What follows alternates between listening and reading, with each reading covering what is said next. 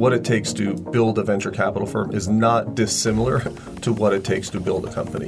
And it's one of those funny, and frankly, I'll say another thing, which is what it takes to be a great founder, what it takes to be a great manager, I always felt requires some congruence with what it takes to be a quality person and be a leader. And so it's a very much a holistic view of if you're going to go into VC, just like if you're going to build a startup.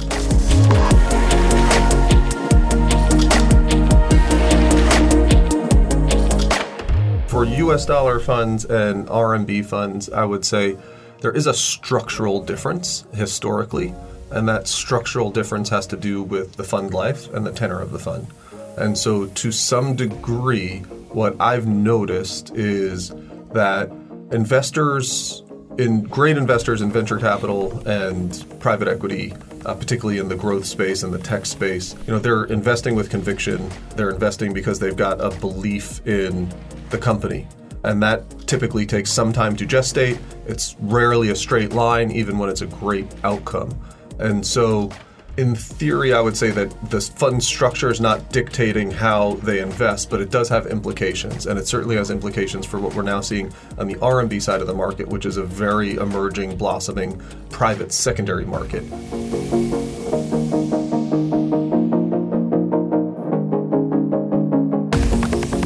This is your host, Oscar Ramos, and you are listening to the Asia Startup Pulse podcast, your looking glass into the Asian investment and startup ecosystem.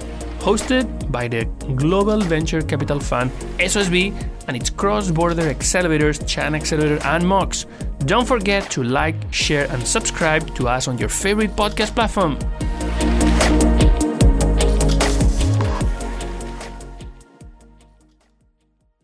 Welcome, everybody, to another episode of the Asia Startup Pulse. Today, our guest is Chris Lerner, managing partner at MSA Capital. Chris, welcome to the podcast. Thanks for having me, Oscar. Chris uh, serves uh, uh, to oversee the firm's institutional operations, work with the global investment and operating partners on the design and implementation of new strategic initiatives, capital formation, best practices, and continual improvement. MSA is an independent and interdisciplinary investment firm. Chris spent his career helping companies building their businesses in Asia and globally, with over 20 years' experience in corporate finance, strategic planning, and private market investments. Chris, first of all, what is MSA Capital? What is the investment strategy of MSA Capital? Please let us know more about the firm. sure. Um, well, we're an independent venture growth firm, and uh, we are uh, a deeply China rooted firm. Uh, so, my partner and our founder, Jenny Zheng, started her career uh, in tech startups uh, and then migrated to VC beginning in the late 90s. Uh, so, truly a veteran and I would say an architect uh, of the new economy here, very tied into the nodal founder networks of China. We're a classic thematic venture capital firm where we focus on investing in the next big thing in China, really along three core secular growth trends of new consumer, uh, what we call enterprise productivity, and the future of health. So, when you said independent, is that you are not connected with uh, any type of, uh, of corporation? Where is this independence coming from? Yeah, so um, that means we are partner owned, uh, and you know you see a lot of forms of venture capital firms today, and in particular in China. Uh, I used to say, you know, there is a thing called private equity and venture capital with Chinese characteristics, uh, and we see many different forms and iterations of what that looks like in this market. Core to how we operate uh, is as an independent partnership. Uh, and so that's kind of core to our identity. And along with that is very much, as thematic investors, independent thinking, high conviction, thesis driven ideas that we're pursuing, you know, regardless or independent of, you know, any other alternative strategic objective. Yeah, I like this uh, this term of uh, innovation with Chinese characteristics, mm. where things sometimes become very creative and you have these uh, these funds that they have a strong connection with an organization that drives a lot the, the investment strategy. So sometimes there's a different level of measure of success for the fund. But in your case, it's mostly a financial fund where, where the financial returns are the way the, for you to evaluate, hey, are we doing a good job or not?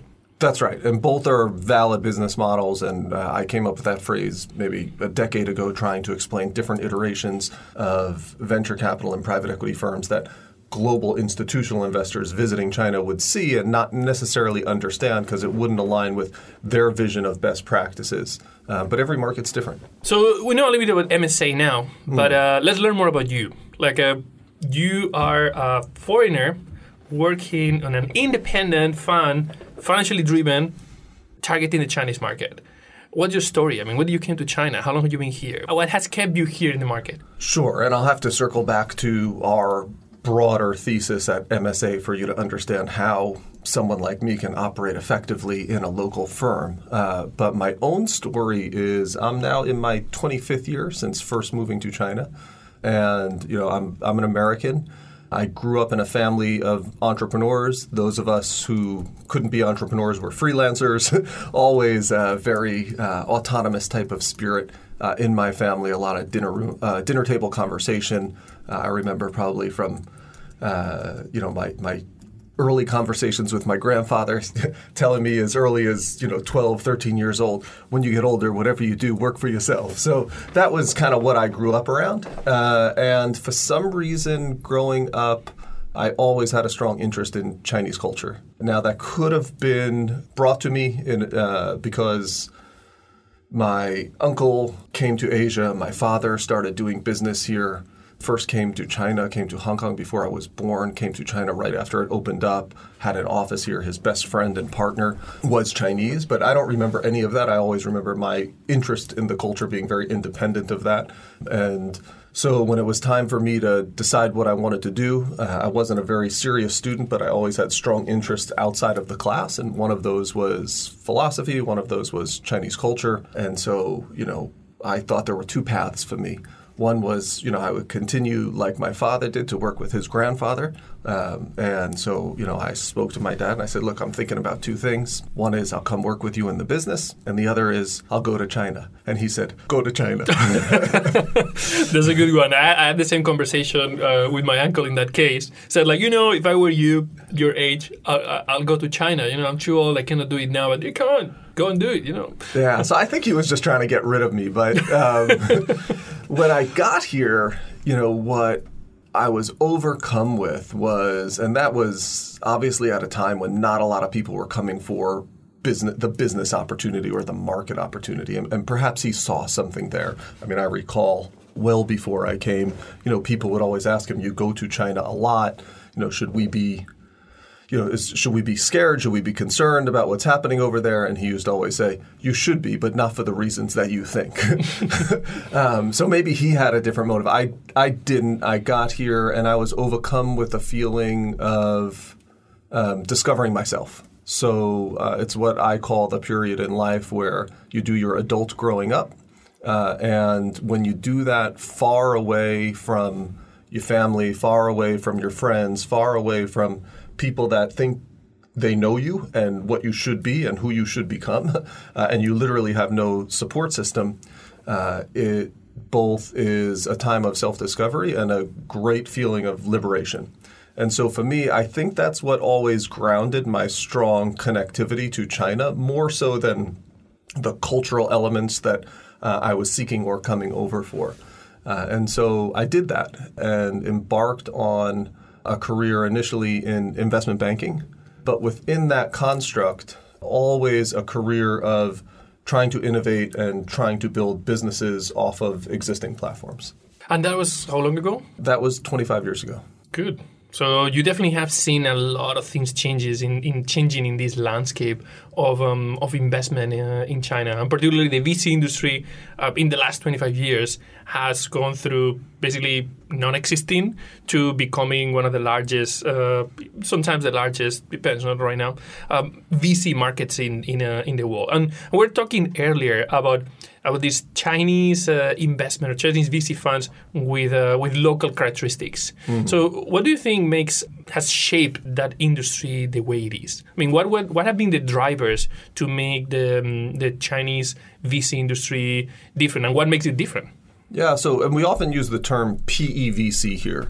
Uh, I'm not sure if you've heard that, but you know, kind of broadly in the industry, which isn't really a term we would use in North America, where these are very distinct, almost distinct asset classes with a different DNA. But because so much of the economy here has been driven by technology uh, and the new economy, and so much investment has gone into that, um, to some degree, the skill set of investing, be it in early stage or what we call growth stage uh, companies, uh, is very similar. Uh, and so I think a lot of that uh, evolution has been driven by the fact that uh, in the early years, the themes and the needs of the market were quite clear.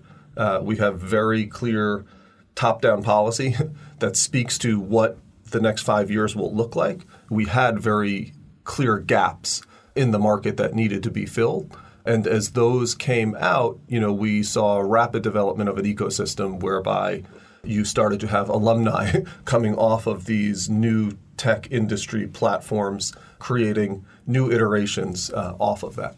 And you still see that that in the DNA of a lot of uh, of VCs. I mean, where, where a lot of people will think about a, about a VC in the US as a former tech founder that uh, they build their company and then they kind of like jump into the into the investment role. You actually have that relatively in very little cases. No, you have a lot of people that actually come from the investment banking or from the more traditional PE industry in the in the VC VC world.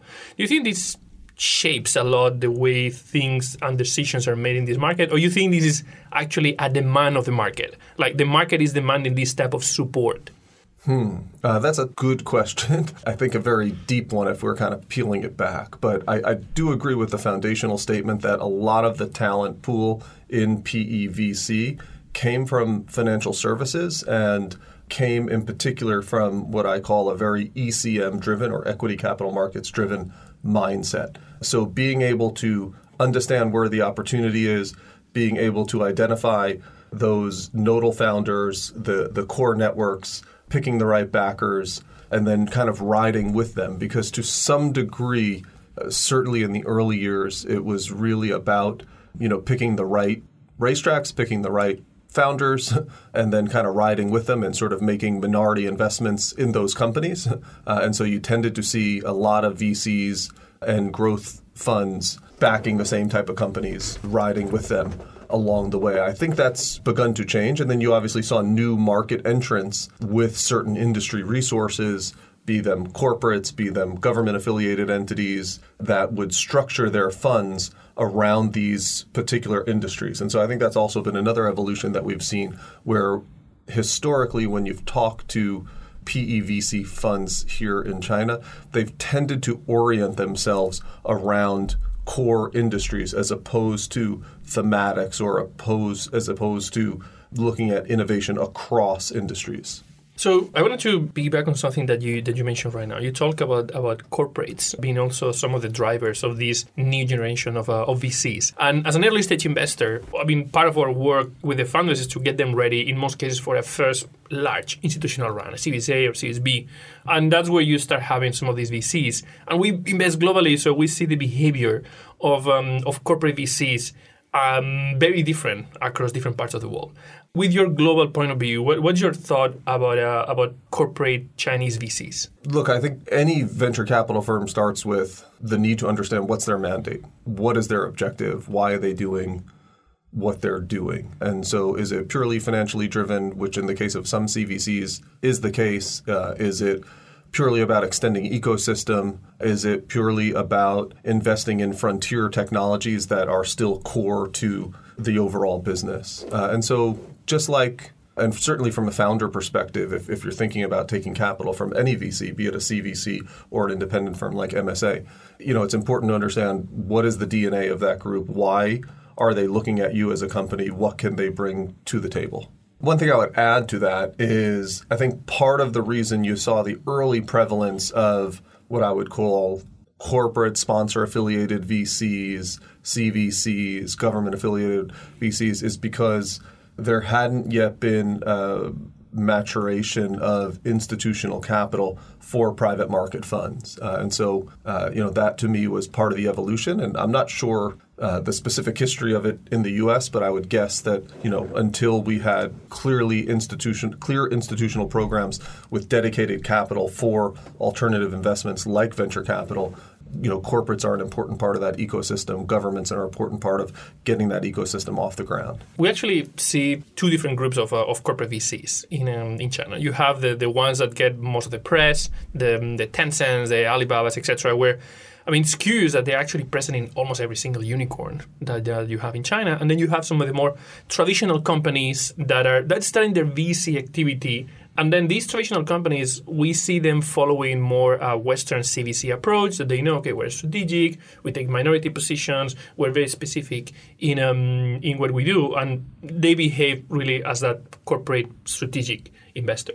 But then the, for the for the large um, tech companies in China they're very, very active um, investing, sometimes the, the experience for entrepreneurs with uh, with these founders actually closer to the, the way they will describe um, the, the, the experience with an independent VC. It's just that in some cases they know okay we need to take I mean, there's a conflict with us potentially, so we know that we need to have like a, uh, some restrictions in the way we um, we work with uh, with funders, uh, information rights, some type of uh, of, of right of refusal, etc. And um, and they take that approach when they expand internationally.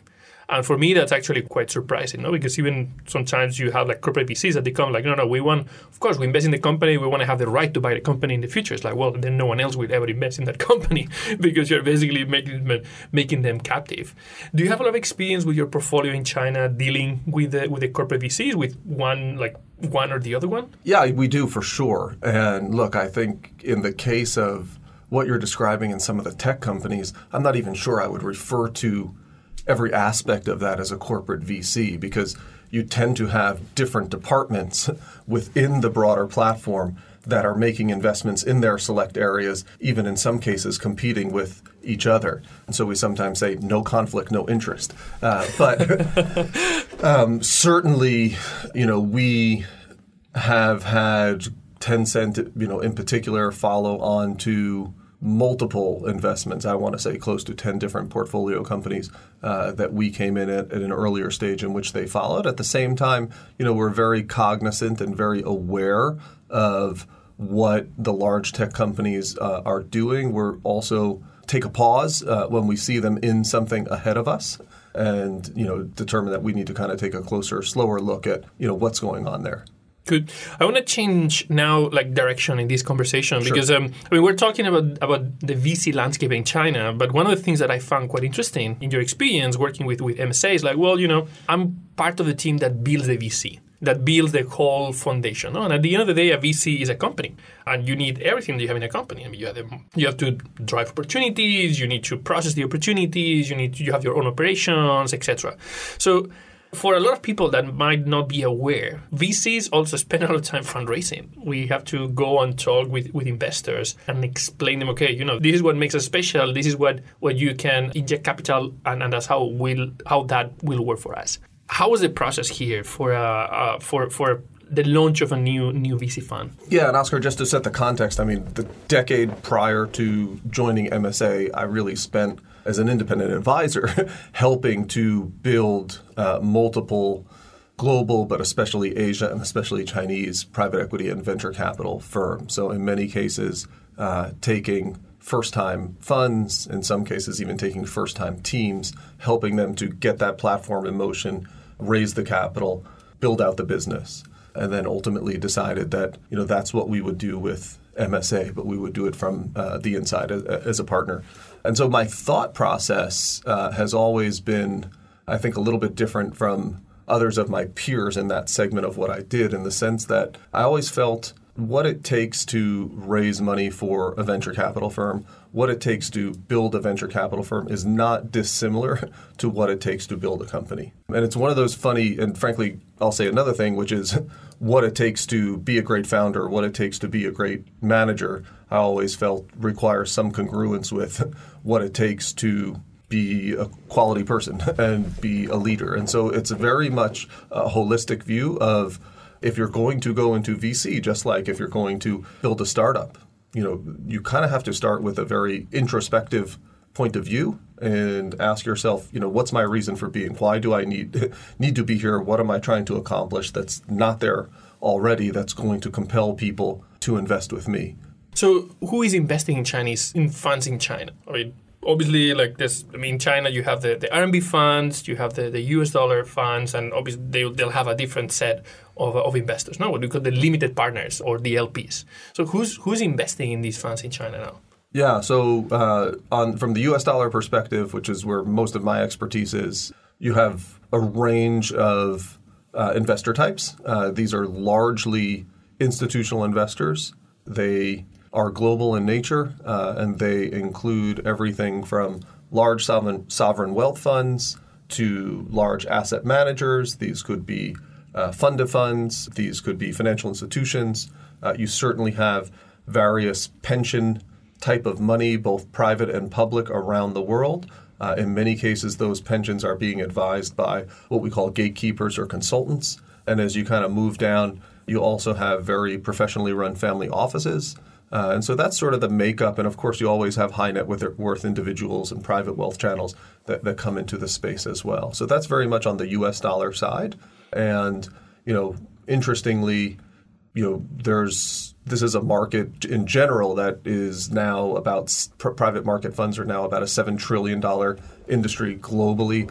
Expect over the next five years to probably add another five trillion. Uh, the largest part of that growth, maybe close to half, will come in private equity and venture capital. Uh, and when you look at global institutional investors, they're generally still uh, underweight relative to China. Uh, and certainly the last couple of years, if you look at fundraising in this market or U.S. dollars. I think U.S. dollars and RMB uh, certainly is uh, just coming back, but over the last couple of years has kind of been below the high point of 2017. Mm-hmm. So really before a lot of that U.S.-China political tensions and issues that have taken place. Uh, so that's who's driving the market on the institutional side, and you know I'm, I'm, I'm optimistic that we'll continue to see more capital moving in here. Uh, on the RMB side, you know, it's a I think a different composition. A lot of government and government affiliated money.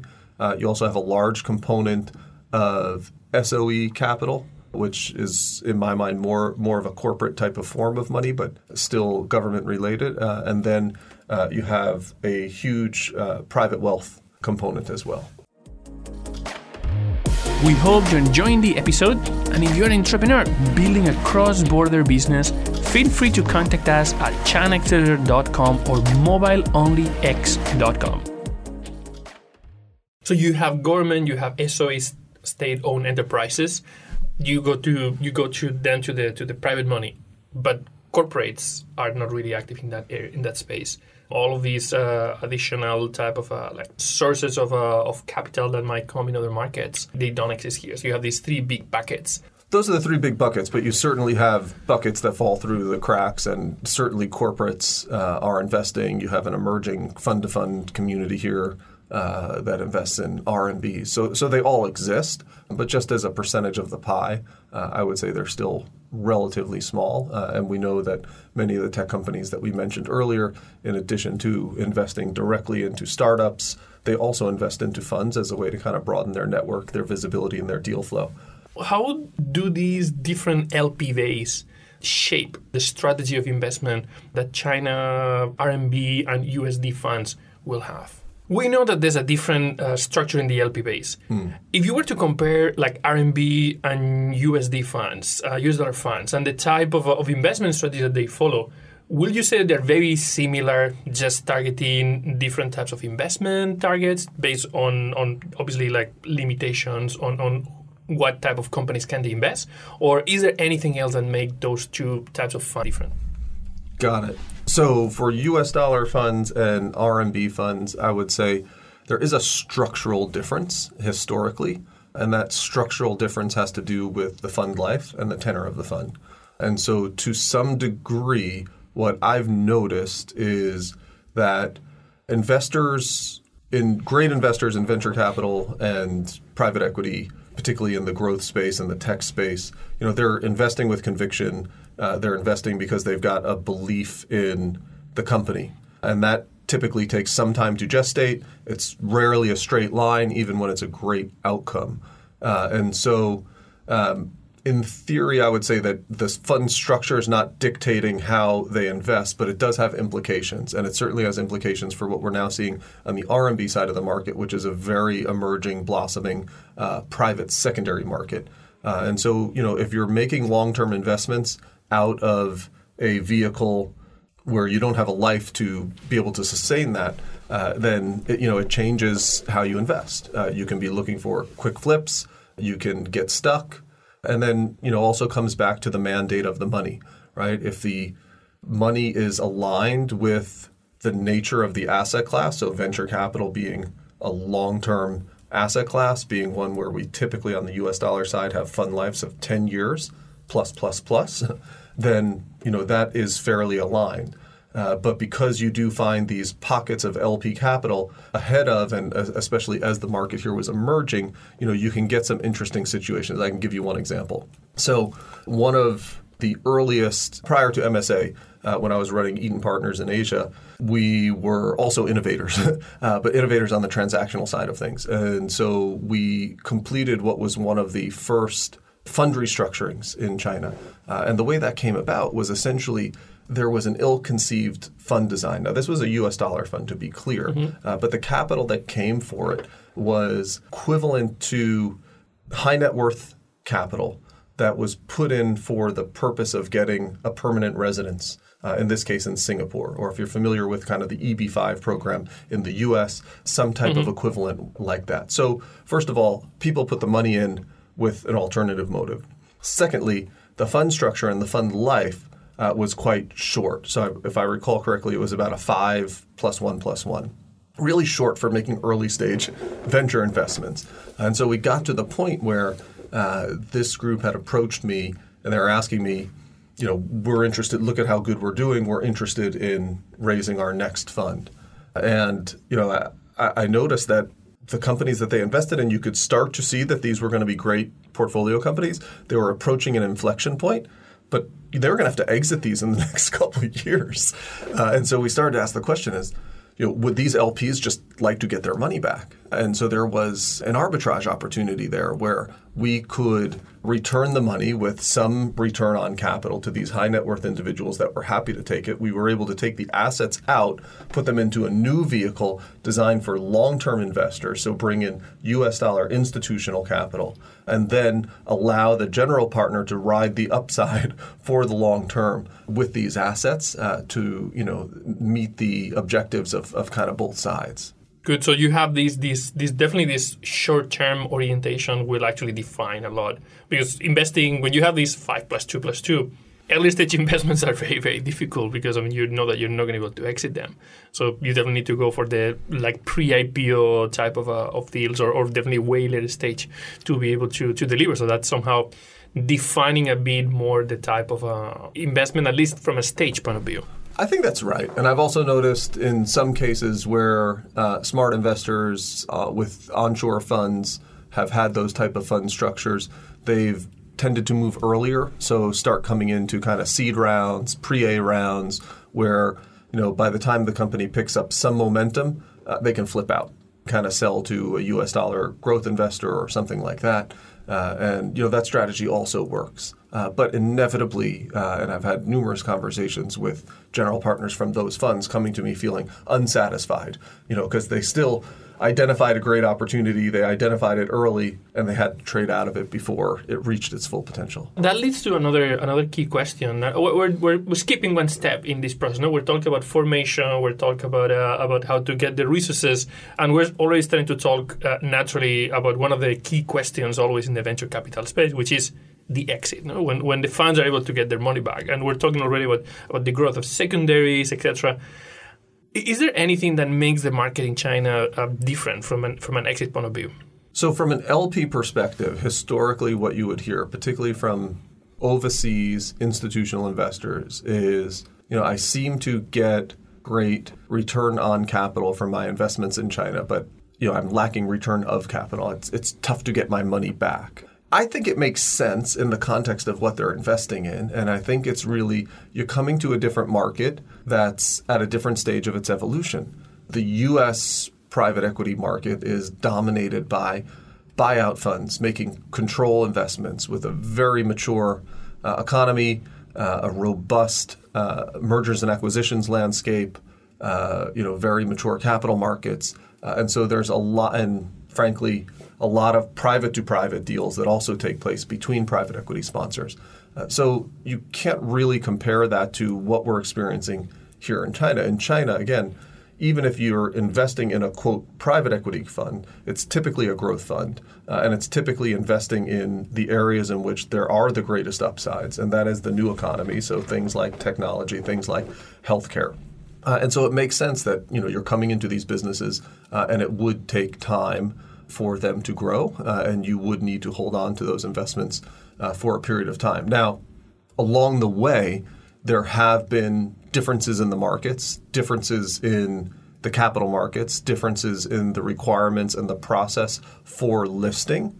Um, but I think you know those have always been known, those have always been understood, and occasionally when there is a change, if the market shuts or you know there's a regulatory issue that's creating a, roadblock for companies going public, I personally tend to think there is an overreaction externally to those you know those phenomenons. But if you look at last, but we're past a lot of that, I think, and so we see new uh, venues, we see a lot more IPOs in Hong Kong. Uh, we've started to see consolidation as as the business environment gets more competitive, even in the new economy, even in the tech space. We have the Starboard, uh, and actually, if you look last year in 2020, the number of IPOs. Now we're talking probably across more. Um, public listing markets, but the number of IPOs in China actually significantly exceeded the number of IPOs that took place in the US. Mm-hmm. And you have slowly this M and A market like activating, as you were saying, like consolidation as one of the of the elements to just be able to survive in, in the market. Um, is this also seen right now as a as a like are companies actually looking at that as a way to grow and scale, as a way to well changing that mentality from from okay I can build in house to I mean it's actually better for me to to just look for somebody that is already doing it and just pay a premium that I can finance with my with the capital markets. I think so, selectively. So, and and I think this is starting with you know the large tech platforms, the tech giants, where we're certainly seeing. Uh, them take that approach in certain cases. Uh, and I'm also seeing it kind of on a micro scale within our portfolio companies in certain cases to get access to a particular space, a particular customer base, a particular physical space. We do see bolt-on acquisitions kind of happening within some of our portfolio companies, and so and I think we're also going forward going to start to see more and more of that uh, in the healthcare space as well as that continues to grow and get more competitive. Um, but from a PEVC perspective, uh, there's still a significant difference in your ability to drive those type of transactions because in most cases you're a minority investor. So you're not going to be able to dictate to the company that this strategically makes sense and we're going to do this in order to drive an exit that's going to give me a financial return. Uh, so that is still very, very different. So that, that takes to, to actually the next question that I wanted to, to ask, which is in the process goes in the middle. No? You invest, you exit, but in the middle you need to there's a lot of portfolio management no? that, that makes a big a big difference and and I actually you know that could be we can talk about a lot of things that, that you can do that you could potentially explore but MSA has a really solid portfolio. I mean, you have like a 60% of your portfolio in the unicorn, super unicorn category. So you're doing something really good. I mean, you're picking companies really, really well, but but in most cases, considering that how competitive the market is, there needs to be something else in the middle that uh, that that is done to drive change and to uh, to healthy companies. So how do you structure and your, your support and, and how are companies uh, VC funds providing support to, to companies in China? What's what's the what's the how is what's the average in the market and how do you play in that average? Sure. Look, and as venture investors and as growth investors, and we run two strategies at MSA, both early stage venture capital and a growth fund um, you know, our success is predicated on uh, the decisions we make in what companies we come into. Uh, and I think that is very much a derivative of the quality of our China investment team, of my partner Jenny, uh, and of the thematic approach that we take. Uh, to looking at opportunities. Uh, and they're always underwritten with the point of view of the potential of that business in the China market. Uh, however, um, things are changing uh, on two fronts. One is, as you pointed out, Oscar, the markets become incredibly competitive. And so there are more and more venture capital funds, more and more growth funds every day. Not to mention, by the way, that it's becoming also increasingly bifurcated, and we can talk about that later. So you have to have a reason for being, right? You have to have a reason, a functional role in the cap table that you're bringing to a particular company. So you, it's not only about identifying the right opportunity, but it's also about getting in and participating. Second is part of our thesis as a firm is China's place on the global stage is changing. Its influence on the global stage is growing. And frankly, China is bringing in its own form of best practices. China is changing the way the rest of the world engages with technology engages with science. And this is particularly true even prior to US China geopolitical tensions in other emerging markets. Uh, because typically, what we're developing for this market, due to the nature of it, is solutions that are more cost effective, solutions that are more flexible, solutions that have faster go to market timetables. Uh, and so when you look at markets like the Middle East, when you look at markets like Africa, when you look at markets like certain countries in Southeast Asia, uh, there is an advantage that our portfolio companies have. Uh, and so what we try to bring is a value add to them, uh, and keeping in mind that you know the ambitions of the best founders cannot be contained.